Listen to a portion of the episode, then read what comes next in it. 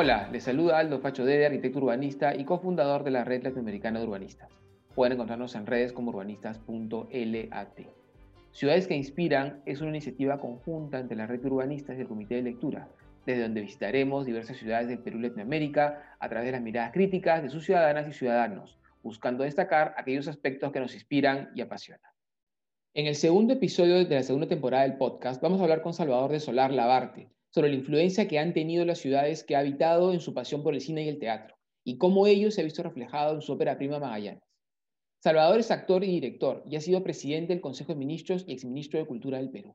Estudió Derecho en la Pontificia Universidad Católica del Perú y estudió una maestría en Relaciones Internacionales con especialidad en Comunicación y Negociación Intercultural en el Maxwell School de la Universidad de Siracusa. Ha sido investigador visitante del David Rockefeller Center para Estudios Latinoamericanos de la Universidad de Harvard. Escribió y dirigió el film Magallanes, nominado a la mejor película iberoamericana por los premios Goya de la Academia de las Artes y las Ciencias Cinematográficas de España.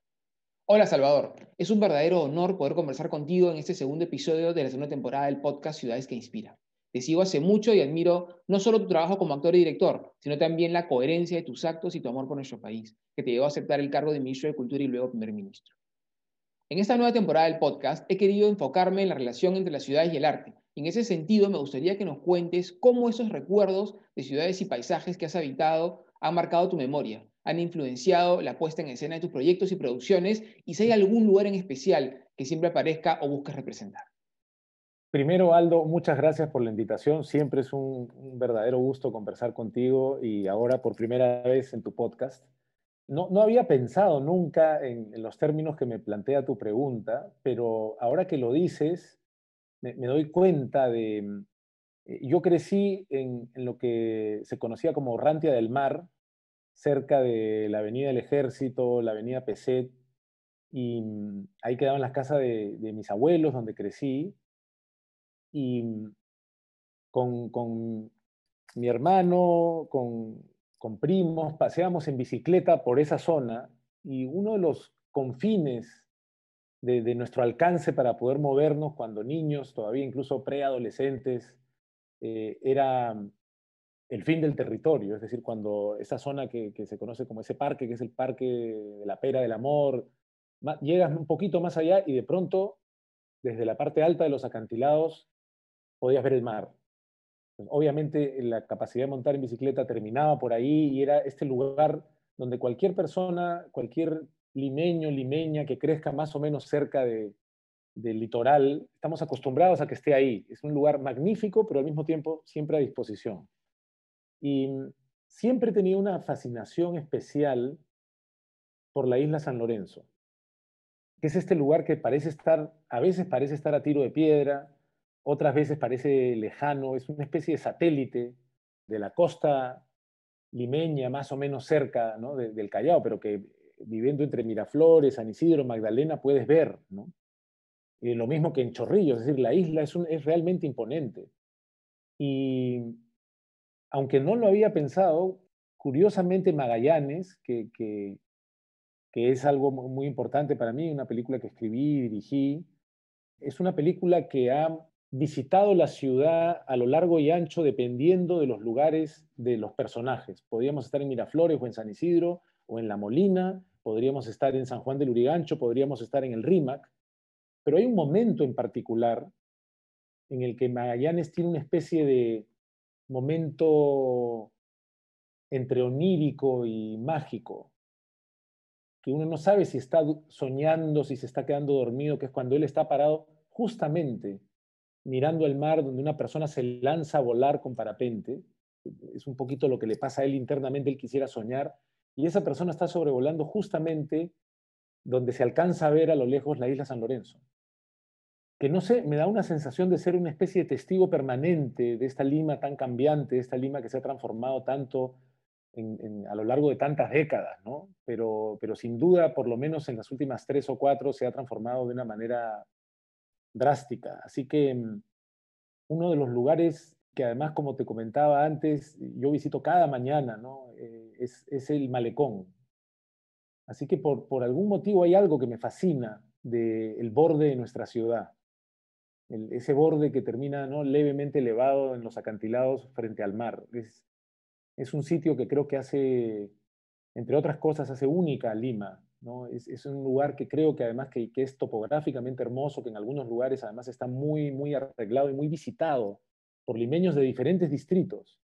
Es un espacio público muy singular y que creo que todavía tiene muchísimo espacio para, para seguir ofreciéndonos más, ya, ya pensando en, en, nuestra calidad de, vecinos de esta enorme metrópoli que es Lima. Salvador, gracias por los recuerdos de tu infancia, esos paseos en bicicleta por el malecón que ha cambiado mucho en estos años, pero que mantiene esa esencia que nos cautiva y nos conecta con el infinito. Mi relación con Lima también está asociada a la Costa Verde, y cada vez que puedo me voy caminando al malecón a sentir la brisa y el sonido del mar. Interesante cómo esa vinculación espiritual con el mar y la isla San Lorenzo la reflejaste en uno de los momentos más poéticos de tu ópera prima Magallanes. Ese enlace me viene súper bien para conectar con mi segunda pregunta. Magallanes, además de sus virtudes cinematográficas, es una profunda reflexión sobre nuestra sociedad, y si entendemos a las ciudades como la materialización física de todo aquello que somos, esa crítica también les involucra.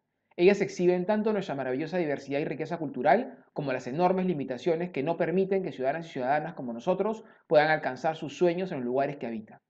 Eso lo podríamos ver en la película.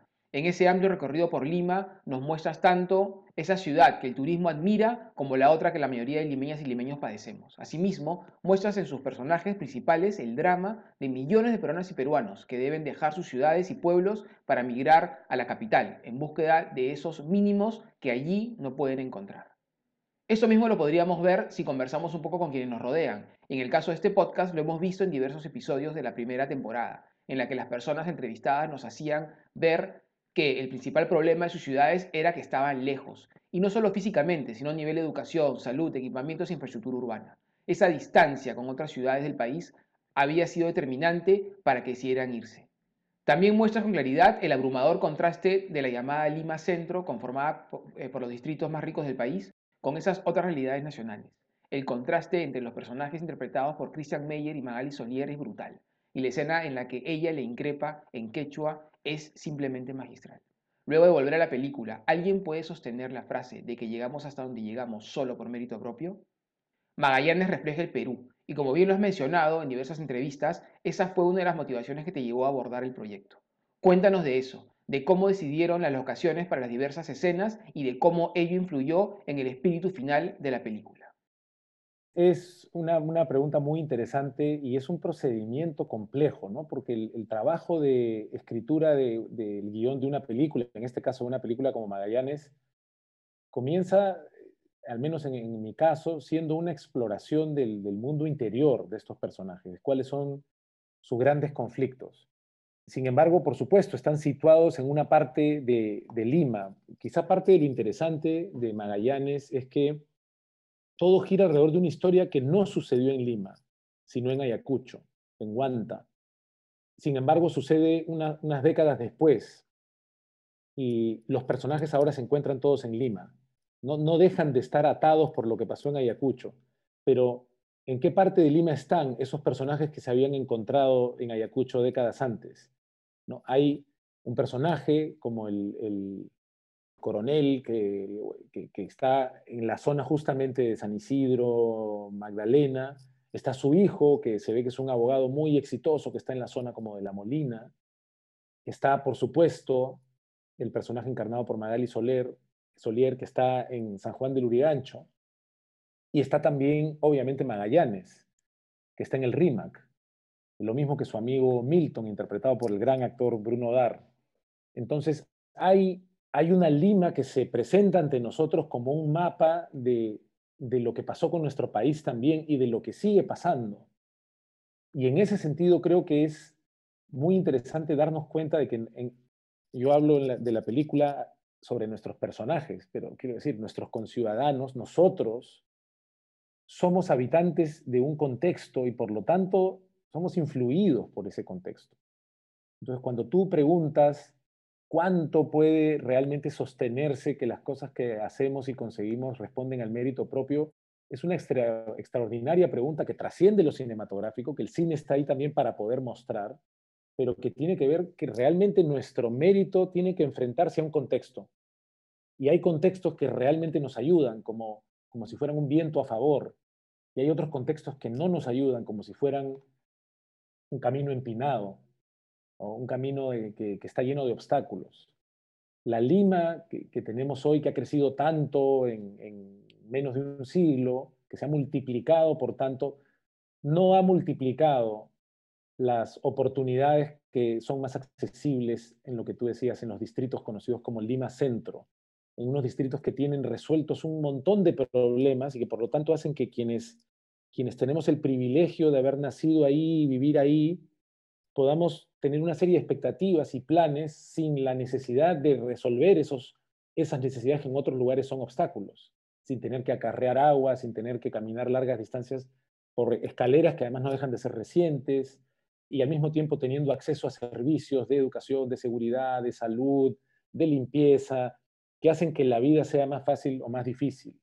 Y me parece muy interesante lo que mencionas en tu pregunta respecto de la sensación que has recogido en otras experiencias de tu podcast, la sensación de distancia. Curiosamente, los, distritos que mencionas de la Lima Centro tienen una permanente sensación de cercanía. Todo está cerca. Pero lo que fundamentalmente está cerca son las oportunidades, como consecuencia en los otros distritos, así como en otras zonas de Lima, en, otras zonas del país, perdón, las cosas se sienten lejos. La mirada de la autoridad, el apoyo de la autoridad, el cuidado, la respuesta, se siente lejano como consecuencia de este centralismo tan arraigado en el Perú, que, estamos por cumplir 200 años como república y, y, es una de nuestras marcas, ¿no? Entonces creo que que al mismo tiempo el cine nos ofrece la oportunidad de recentrar nuestra atención. Cuando decides tener una historia, no necesariamente Magallanes, que sucede lejos de Lima Centro, llevas el centro a otro lugar. Llevas el centro de nuestra atención a otro tipo de experiencia individual y también colectiva.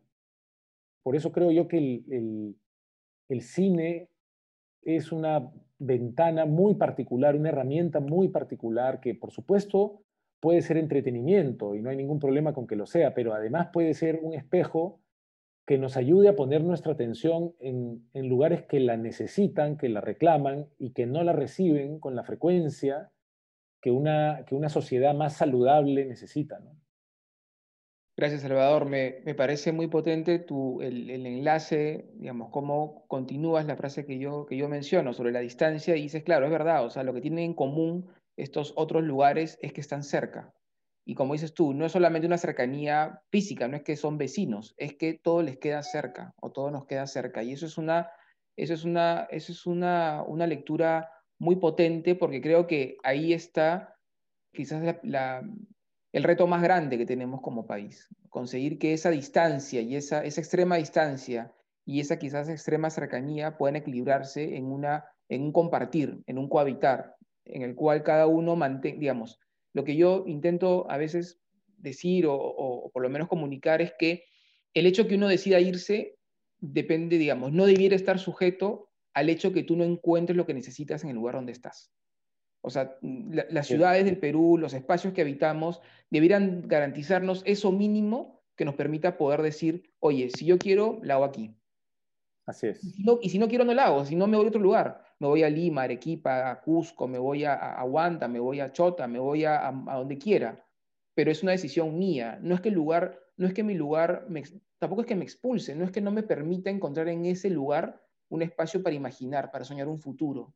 Claro, lo vemos de forma dramática en la gente que, que cruza sistemáticamente de África a Europa. Esa gente que, que, deja África y prefiere intentar morir en el mar buscando alcanzar ese ideal de vida, porque ni siquiera, ni siquiera es de un anhelo de futuro, es simplemente vivir. Claro, y nos, y nos parece tan lejano, y decimos, oye, no, pero eso sucede en África.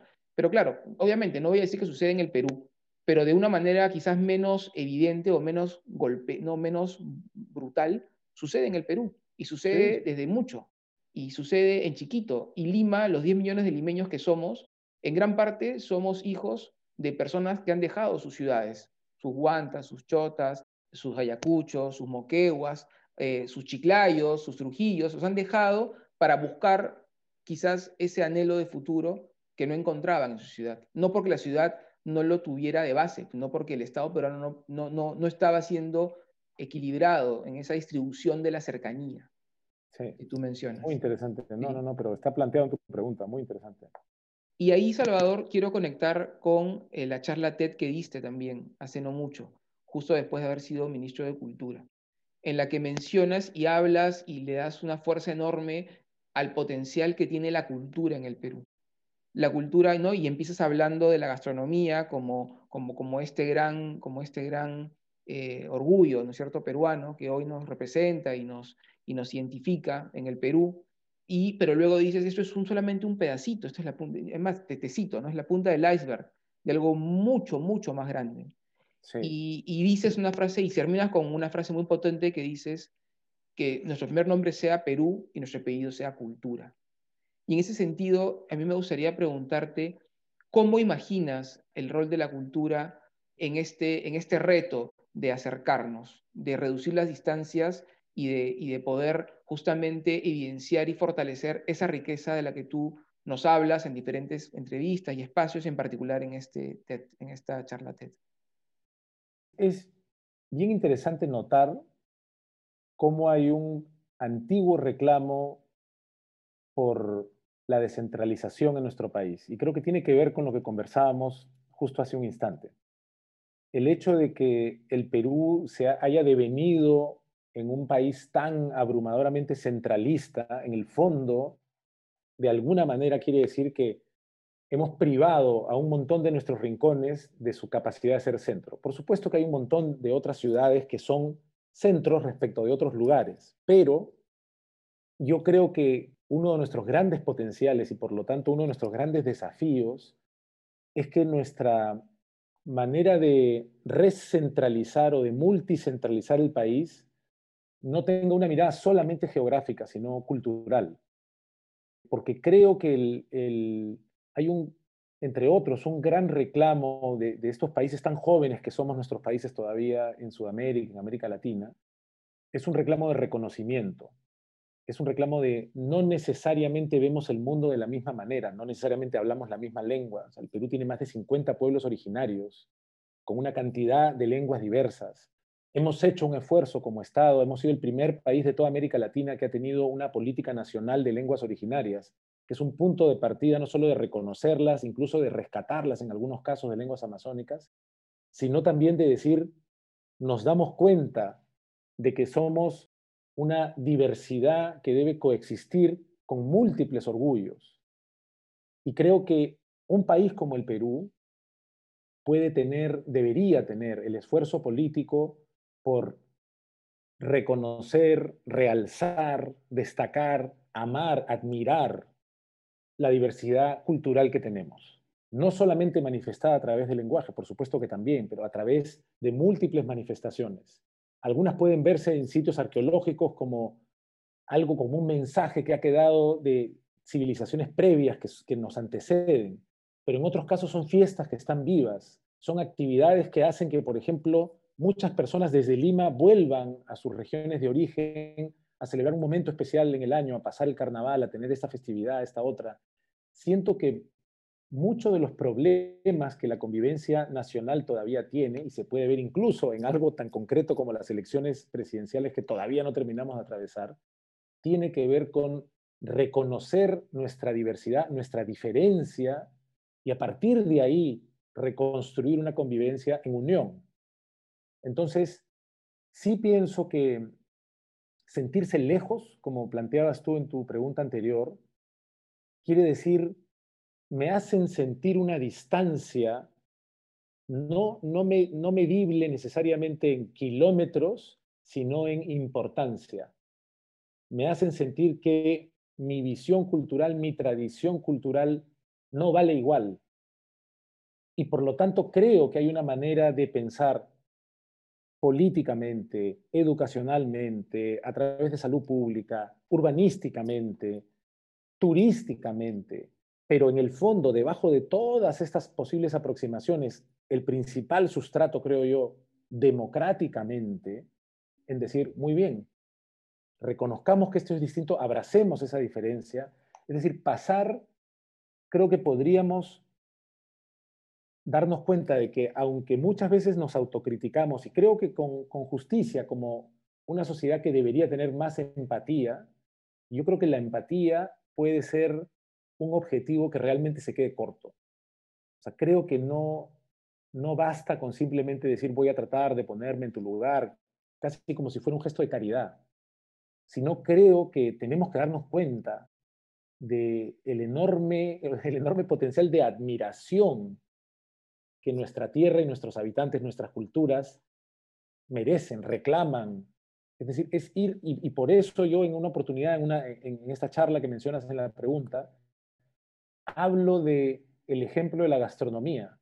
La gastronomía ha significado un verdadero ejercicio de admiración a diferentes rincones, a diferentes tradiciones, a diferentes ingredientes, recetas, vivencias.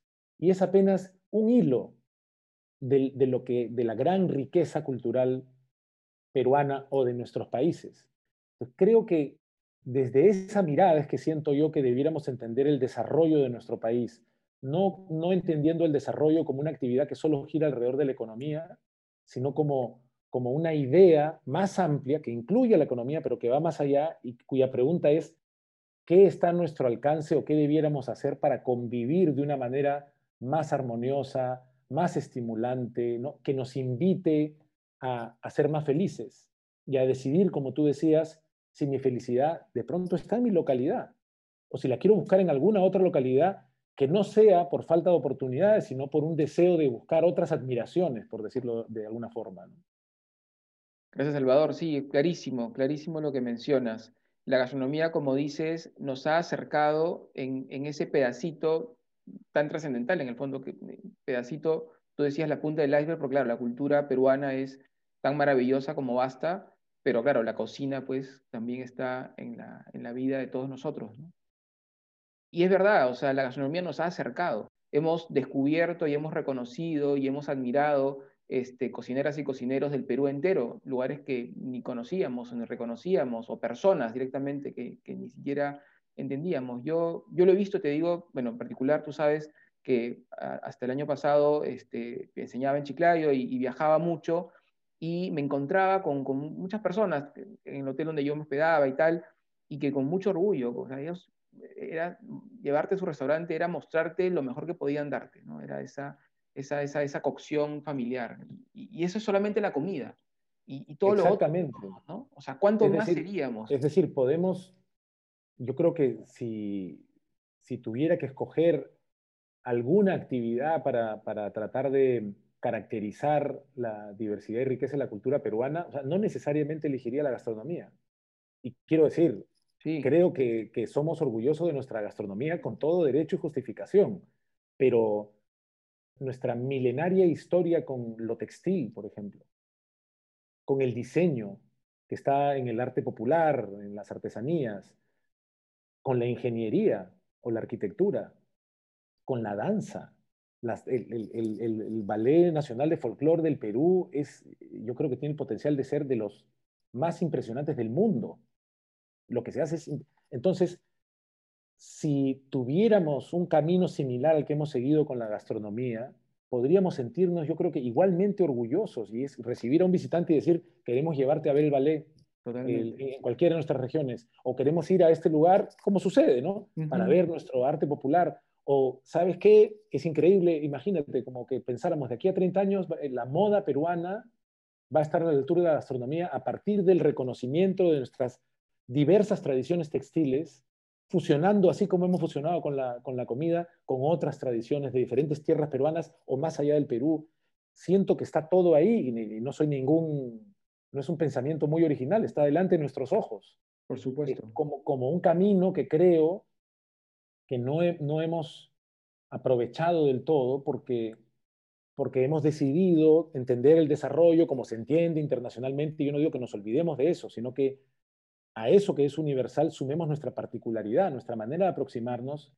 Y por lo tanto, sí, obviamente, el turismo tiene, lo sabemos, un potencial gigantesco, ya lo puede mostrar la gastronomía, ya lo pueden mostrar nuestros sitios arqueológicos, y si tuviéramos más representaciones o, una estrategia detrás de tantas celebraciones, festividades que son extraordinarias, ¿no? como por ejemplo la, la, festividad de la Candelaria. Lo, o podemos voltear a cualquier parte del territorio y encontrar miles de motivos donde lo que podríamos terminar concluyendo es que justamente la cultura es el corazón donde se reúne nuestro pueblo, donde se reúne la comunidad, donde se siente que tiene algo en común, que los llena de identidad y que los llena de orgullo.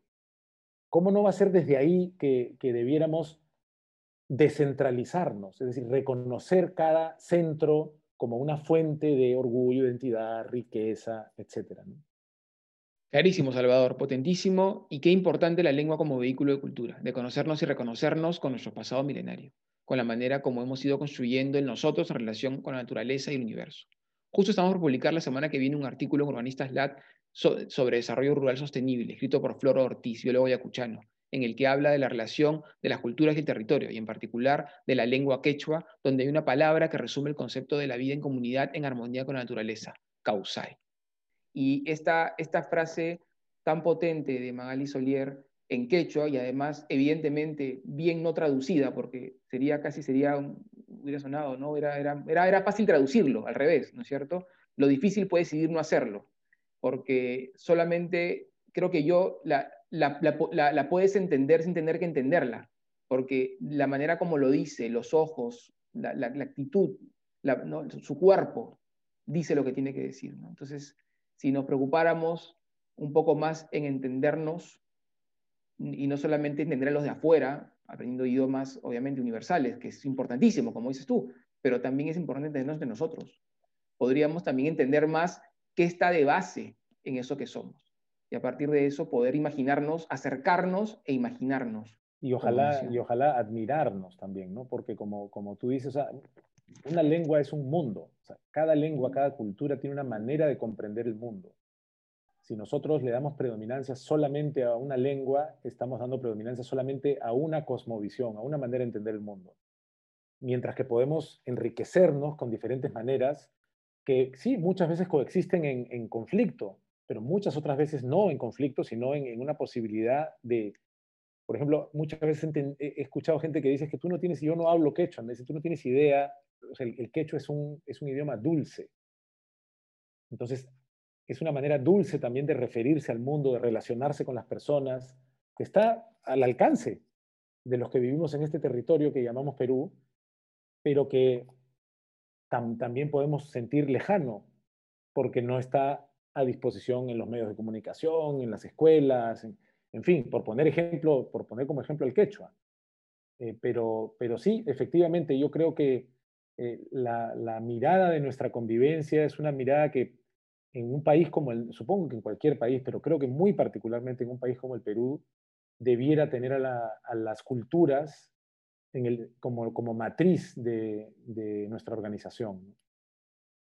Clarísimo, Salvador. Ese debiera ser el gran reto del próximo gobierno, tener a las culturas como matriz de nuestra organización nacional. Como suele ser en cada podcast, me gustaría pedirte un mensaje inspirador para que nuestros oyentes se animen a encontrarse y encontrar su identidad en las ciudades que construyen y habitan. Bueno, creo que, por un lado es, algo que ya existe, es decir, lo, que somos, nuestra identidad, no es solamente herencia genética de nuestros padres y abuelos, sino también del contexto en el que crecemos. lo que lo que creo que nos puede llevar a decir tanto, no, tanto quizá reconocernos, sino cómo, soñarnos, ¿no? Cómo, cómo, soñar para nuestros nietos. Y ahí es donde creo que hay, o sea, los, seres humanos nos diferenciamos del resto de, mamíferos mayores porque nosotros intervenimos nuestro hábitat, pero el hábitat nos, nos, nos devuelve también el moldearnos, es decir, finalmente el ser humano se crea a sí mismo y, por lo, y eso no es estático. Entonces, por un lado podemos reconocer la herencia de lo que somos. Hay aromas, ¿no? Por donde yo vivo todas las noches, si salgo a caminar a dos cuadras, puedo sentir el, aroma de la esquina donde venden anticuchos. Puedo sentir el aroma y la humedad del mar que me obliga a cerrar las ventanas a cierta hora, que las cosas nunca se sientan secas. Todo eso hace parte de mi personalidad, pero también somos una, una, colectividad con, muchos desafíos por acometer todavía. Entonces, y creo que todos tienen que ver, me parece a mí, con lo público. Siento que, venimos viviendo unas cuantas décadas de un énfasis muy individualista y, eso tiene una cantidad de consecuencias positivas y otras no tanto. y creo que espacios públicos, la multiplicación de espacios públicos, de espacios donde el propio espacio invite a un tipo de convivencia que hoy nos resulta difícil tener en medio de zonas urbanas que a veces pueden ser agresivas, eh, demasiado contaminantes a nivel de ruido, de smog, pero que además se trate de espacios públicos no solamente como tales, sino espacios públicos donde se produzcan encuentros culturales, encuentros donde haya deporte, donde haya conciertos, presentaciones, actividades para adultos mayores, para pequeños, cosas que existen, pero donde creo que todavía tenemos déficits que al final, me parece, tienen que ver con, con la manera en la que convivimos. Somos una sociedad profundamente desconfiada, somos una sociedad agresiva, somos una sociedad que en este momento parece estarse peleando una mitad contra la otra, aunque yo no, yo no creo que seamos un país dividido en dos mitades. Y creo que eso se soluciona de esta manera aparentemente indirecta, con la creación de espacios de convivencia, de enriquecimiento y donde multipliquemos las ocasiones en las que nos sentimos asombrados, admirados, contentos o, o también fabulosamente solitarios. Así que, por un lado, creo reconocer lo que somos, somos nuestros sonidos, nuestros ritmos, nuestras músicas, y también preguntarnos cómo nos gustaría ser, cómo nos gustaría que nuestra comunidad evolucione, dónde están nuestros puntos débiles. Y en ese sentido, como hemos conversado alguna vez anterior, admiro particularmente tu trabajo y el, trabajo de tus colegas en el sentido de buscar modificar contextos que finalmente nos modifiquen como seres humanos y, nos vayan llevando a una convivencia más enriquecedora, que, sea, que sea una especie de mm, gran poción que, que cree un futuro creativo, diverso, estimulante. ¿no? Salvador, mil gracias por tus, por tus palabras y por el mensaje que nos dejas. Creo que hemos, hemos, conectado, hemos conectado puntos aparentemente distantes y hemos terminado en, en, el espacio que construimos, los espacios públicos que tú dices, ¿no? donde podemos reunirnos libremente, sentirnos seguros, cómodos, manifestarnos, nuestras diferentes culturas, nuestros diferentes sueños, anhelos, allí se pueden desarrollar y lo que le pedimos a ese estado del que, del que somos parte y que además que es también nosotros, porque el Estado no es eso que está allá, el Estado es nosotros, somos parte y es nosotros. Eh, es que nos permita poder tener esa, esa base, esa base para poder hacer nosotros lo demás, que es podernos seguir desarrollando, encontrando y, poder seguir disfrutando de esa maravillosa diversidad de la que nos has contado y de la que debemos sentirnos todos muy orgullosos. Invitarles, ni decir invitarles a ver Magallanes, imagino que la mayoría la ha visto y si no, les invito a buscarla y verla, una película maravillosa que creo que en estos tiempos viene muy bien volver a verla. También invitarles a oír la charla de Salvador en, estas en estos, eh, charlas de TED, en ese TED Talk, muy potente y además centrada en este tema que nos ha tomado parte de este podcast, que es la importancia de, valorar nuestra cultura como uno de los países con una cultura más potente, diversa y milenaria de este mundo que habitamos. Y finalmente, como siempre, invitarles a revisar los podcasts de, de esta serie y los artículos que publicamos en la red Urbanistas. Muchas gracias, querido amigo, y gracias a ustedes, oyentes, por acompañarnos. Las gracias a ti, querido Aldo. Un saludo a tus oyentes y siempre un placer conversar contigo.